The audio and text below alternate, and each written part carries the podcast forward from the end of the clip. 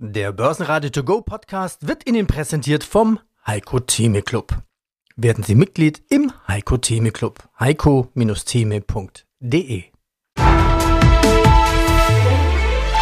Börsenradio Network AG Marktbericht. Zum Marktbericht am Donnerstag begrüßt Sie heute Andreas Groß. Zusammen mit Peter Heinrich habe ich die Märkte für Sie beobachtet heute und einen Tag der Rekorde oder beinahe Rekorde erlebt. Schon morgens tickerte aus Japan ein 34 Jahres hoch. Ja, so lange ist es her, dass die Japan-Blase geplatzt war. Übrigens zum Thema Zyklen an der Börse hatte ich dann gesprochen mit dem Vermögensverwalter Gerd Hecker aus München, der schon seit 40 Jahren alle Geheimnisse der Börse kennengelernt hat.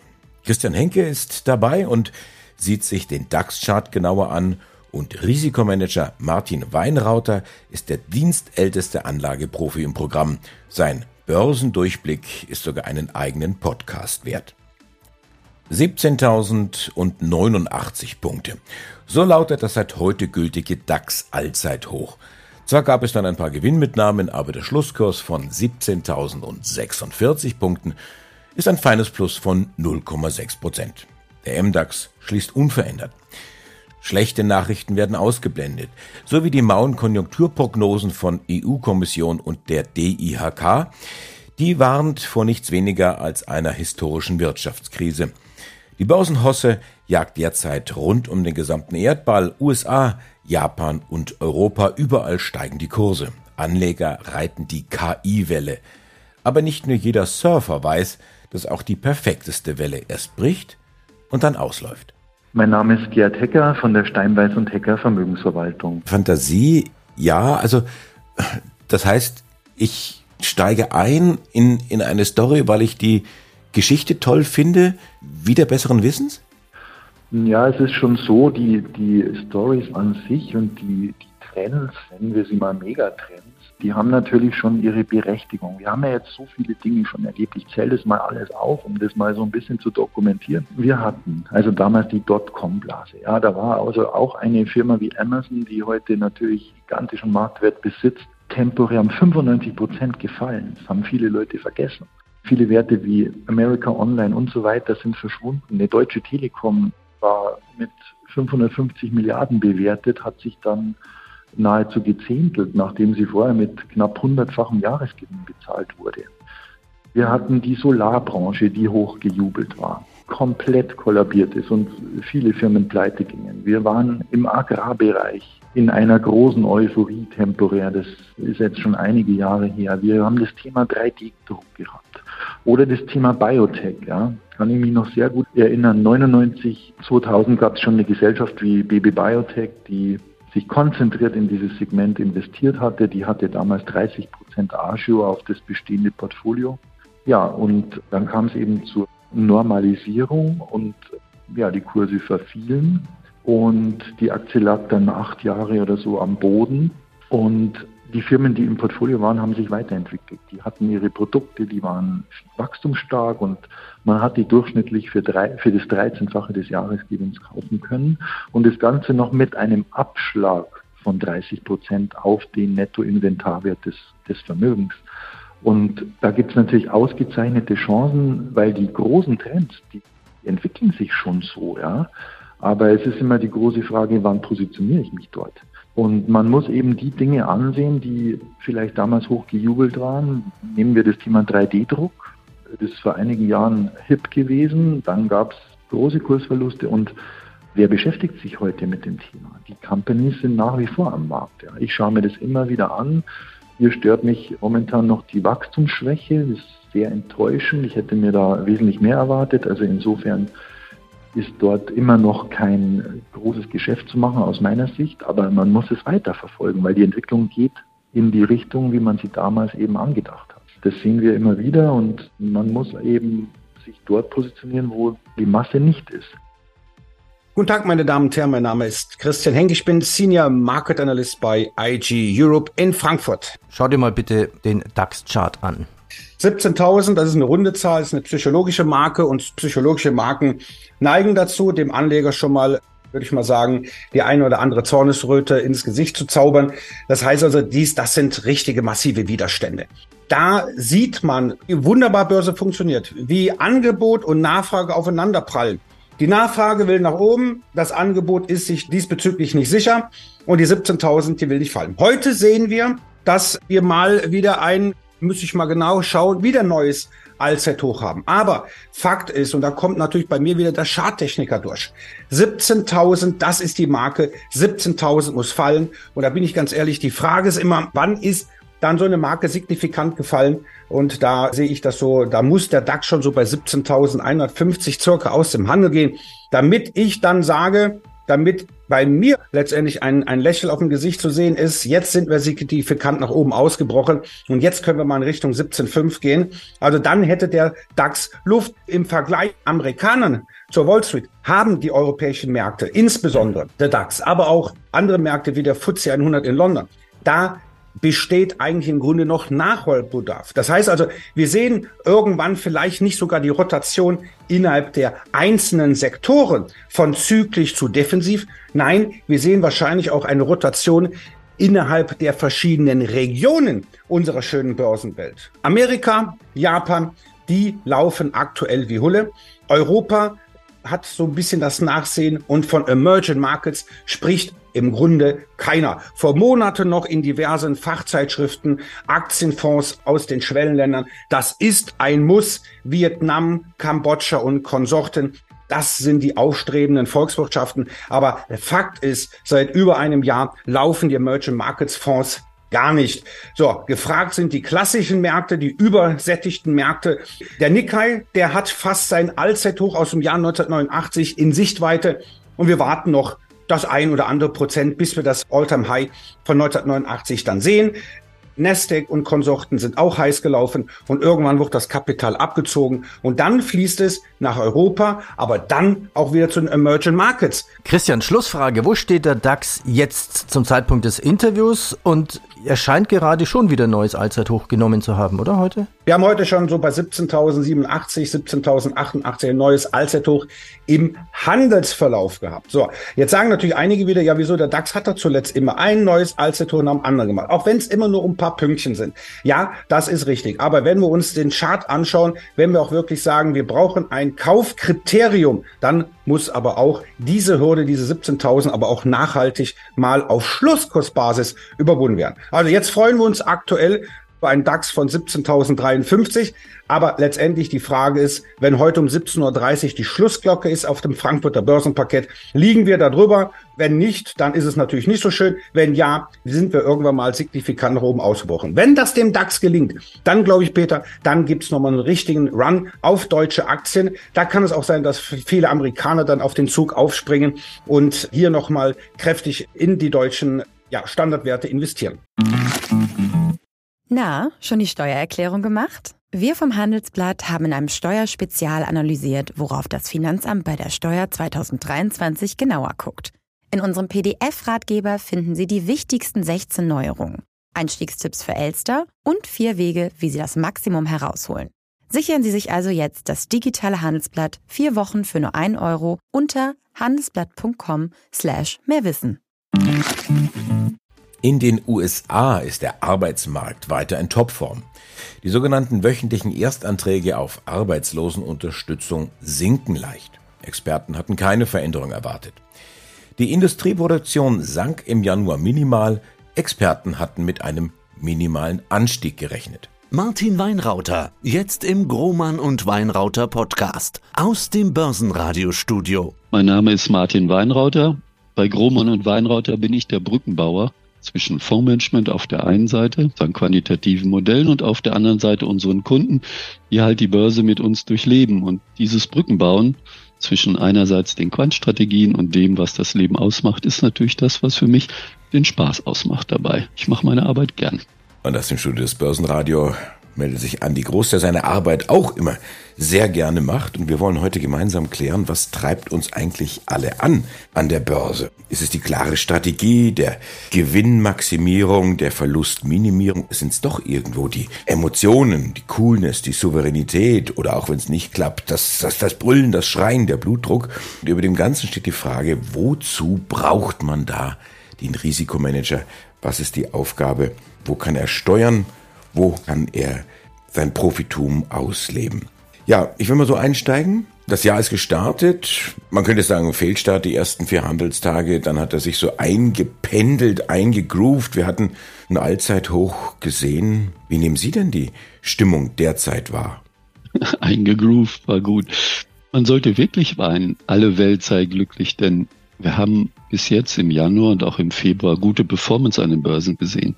Aber wenn ich mit anderen Profis rede und mich austausche, dann merke ich einfach, das scheint doch nicht so sein, dass alle Welt glücklich ist mit den neuen Höchstkursen. Die Stimmung, die ich wahrnehme, ist bestenfalls verhalten. Oh, wie kommt das jetzt? Da könnte man fast sagen, stell dir vor, es ist Allzeithoch und keiner geht hin, keiner geht zur Party? Ich würde mal sagen, die Börse ist so, wie die Menschen sind. Wenn man etwas hat, in diesem Fall Gewinne, jeder müsste im Moment eigentlich Gewinne haben. So in den letzten drei Monaten ist es ja gut gelaufen. Wenn man diese Gewinne hat, dann könnte man sie ja auch wieder verlieren. Das ist die eine Seite dabei. Und das andere ist, natürlich fehlt die Vorstellungskraft, wenn ich auf Neuland komme. DAX 17.000 ist erstmal eine markante Marke und dann nagt das an einem. Geht's auch drüber weg, gehen auch 18.000. Hab jetzt neulich 20.000 gesehen, dabei die einen sagen, seid ihr verrückt geworden, die anderen sagen, ist bloß eine Zeitfrage dabei. Das ist irgendwo ein Thema, dieses Verhaltensein, das nehme ich im Moment in Europa wahr. Hier herrscht die Skepsis. Kann das wirklich so weitergehen? Wenn ich nach Amerika gucke, ist es ganz anders. Dort herrscht Euphorie. Die sagen, und die fühlen das auch, alle Türen stehen offen. Das scheint dort tatsächlich das Motto zu sein. Hier geht was.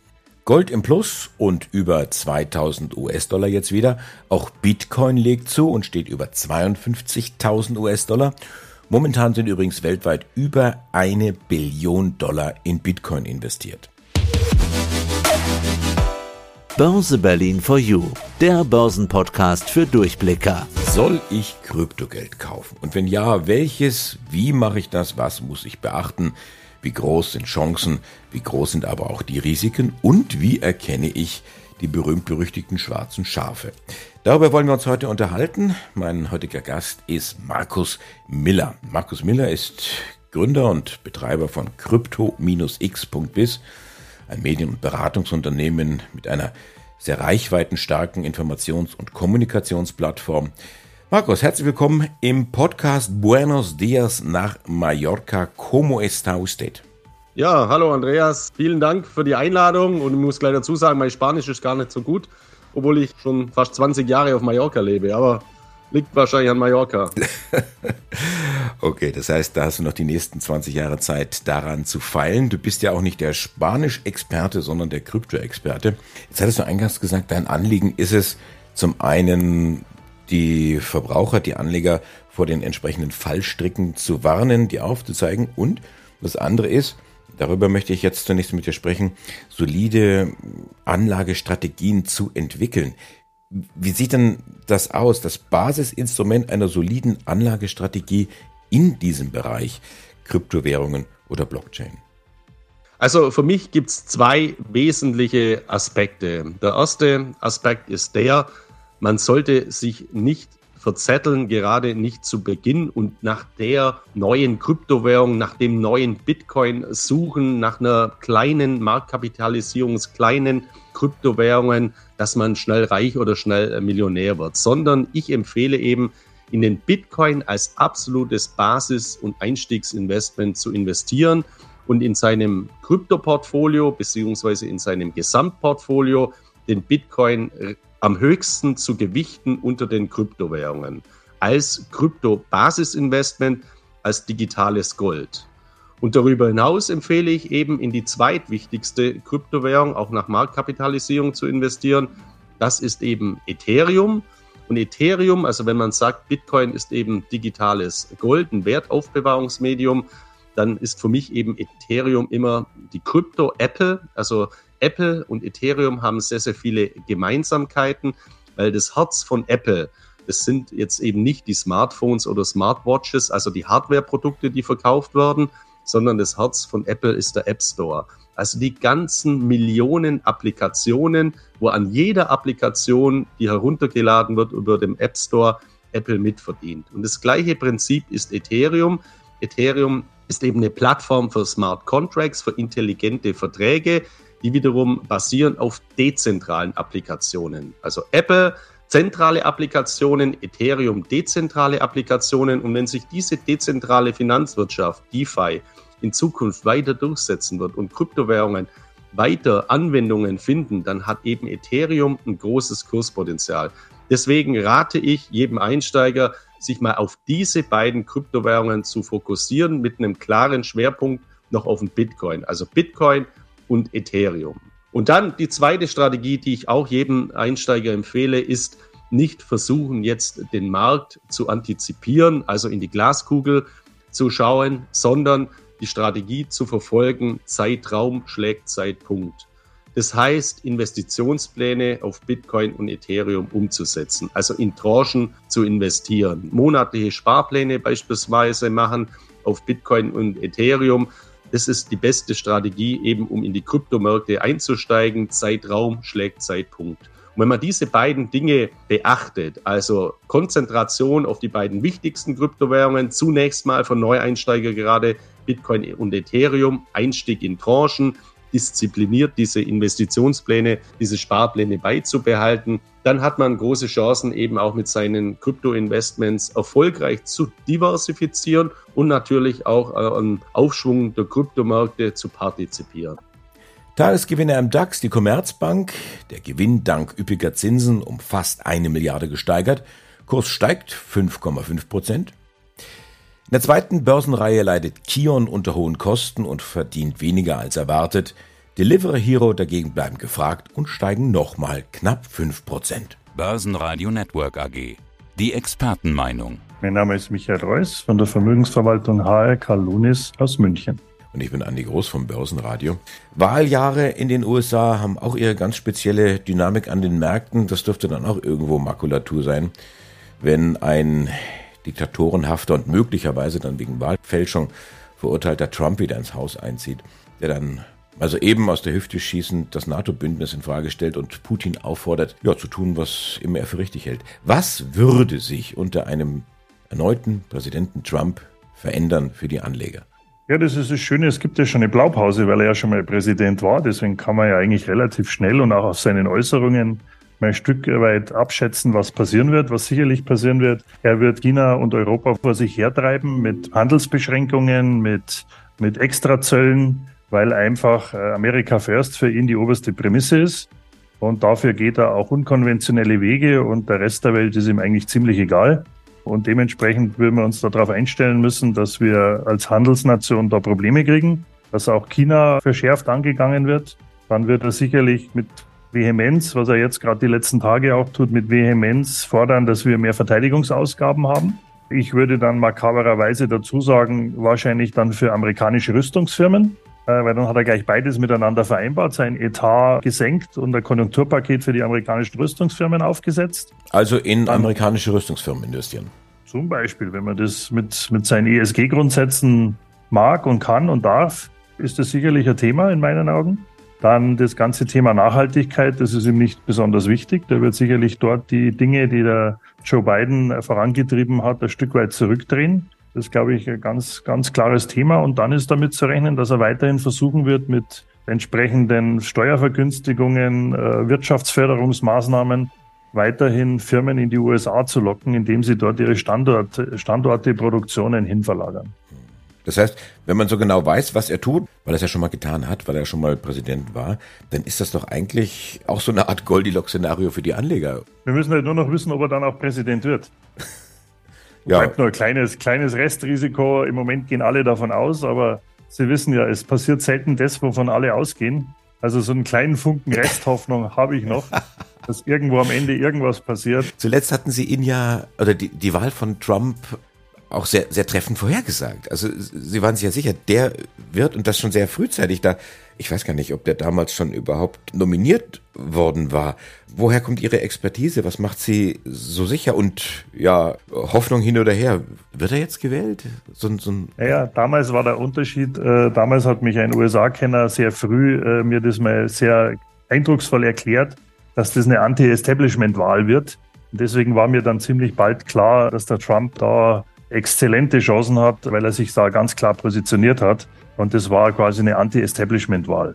Meine Hoffnung dieses Mal war eigentlich oder Fuß darauf, dass schon ein Teil der Bevölkerung, die den Trump als Protest gewählt haben, irgendwo sehen und sagen, das kann es ja nicht sein, so wie der sich benommen hat, dass wir da so jemanden als unseren Vertreter einer oder der größten Militär- und Industriemacht der Welt haben wollen. Aber es ist natürlich auch so, dass man immer die Frage stellt, was gibt es als Gegenentwurf? Und Joe Biden ist halt da, steht da doch wieder mehr für das Establishment. Und da kann es natürlich sein, dass speziell diese Wechselwähler dann sagen, naja, wenn ich mich jetzt nur zwischen den beiden entscheiden kann, dann will ich dann doch lieber den Trump haben. Man grundsätzlich muss man sagen, es ist ein trauriges, trauriges Ereignis, dass die größte Wirtschafts- und Militärmacht der Welt nur zwei alte Männer als Wahlkandidaten mehr oder weniger in Frage kommen und da kein äh, dynamischer Mann oder Frau in einem mittleren Alter da mal eine Rolle spielt. Also das ist eigentlich schon Armutszeugnis. Börsenradio Network AG, das Vorstandsinterview. Quartalsbericht. Mein Name ist Markus Ruf, ich bin Finanzvorstand der Bertrand AG. Und hier ist Andi Groß aus dem Studio von Börsenradio. Die Frage nach KI, künstlicher Intelligenz, mal Hand aufs Herz, können Sie die noch hören? Ich habe so den Eindruck, derzeit spaltet sich die Welt in zwei Lager. Also für die einen das sind so die Ingenieure, das sind die Software-Spezialisten, die sagen, um Gottes Willen, hör mir auf, lass mich in Ruhe, frag mich nicht schon wieder groß. KI ist ein alter Hut. Und die anderen, die so mehr oder weniger aus der Laienecke kommen, die sagen, oh, das ist ja toll und was, was, was auf einmal alles kann. Also die drehen hoch vor Begeisterung. Wo stehen Sie? Ist ja fast eine rhetorische Frage, oder? Also ich glaube, KI ist ja ein weiter Begriff, kann man sagen. Digitalisierung, Automatisierung, viele Themenstellungen. Wir haben da intern natürlich auch eine Initiative, weil natürlich kann man mit Automatisierung, mit Digitalisierung und auch unter Nutzung von KI Effizienzgewinne realisieren in der Entwicklung, in der Programmierung, in Themenstellungen, aber auch in interne Abläufe. Von dem her kann man sich da nicht dagegen positionieren, sondern muss sich da mit positionieren muss aber klar abwägen, wo bringt es tatsächlich in Nutze, wo kann man sich sinnvoll einsetzen. Und auch da entwickelt sich das natürlich ganz klar im Kundeprojekte, aber was kann man auch intern tatsächlich nutzen und auch da stehen wir noch am Anfang. Und es wird sich auch über die nächsten ein, zwei Jahre, glaube ich, einpendeln mit neuen Themen wie Co-Pilot und wie andere Möglichkeiten. Aber man muss sich da einfach offen positionieren und immer wieder abwägen, was ist sinnvoll, was macht Sinn wie gesagt, KI gibt schon lange und Automatisierung, Digitalisierung, da muss man das schon, glaube ich, ein bisschen realistisch betrachten. Ich bin Andreas Groß, die Stimme von Börsenradio. Schönen Abend. Börsenradio Network AG. Marktbericht.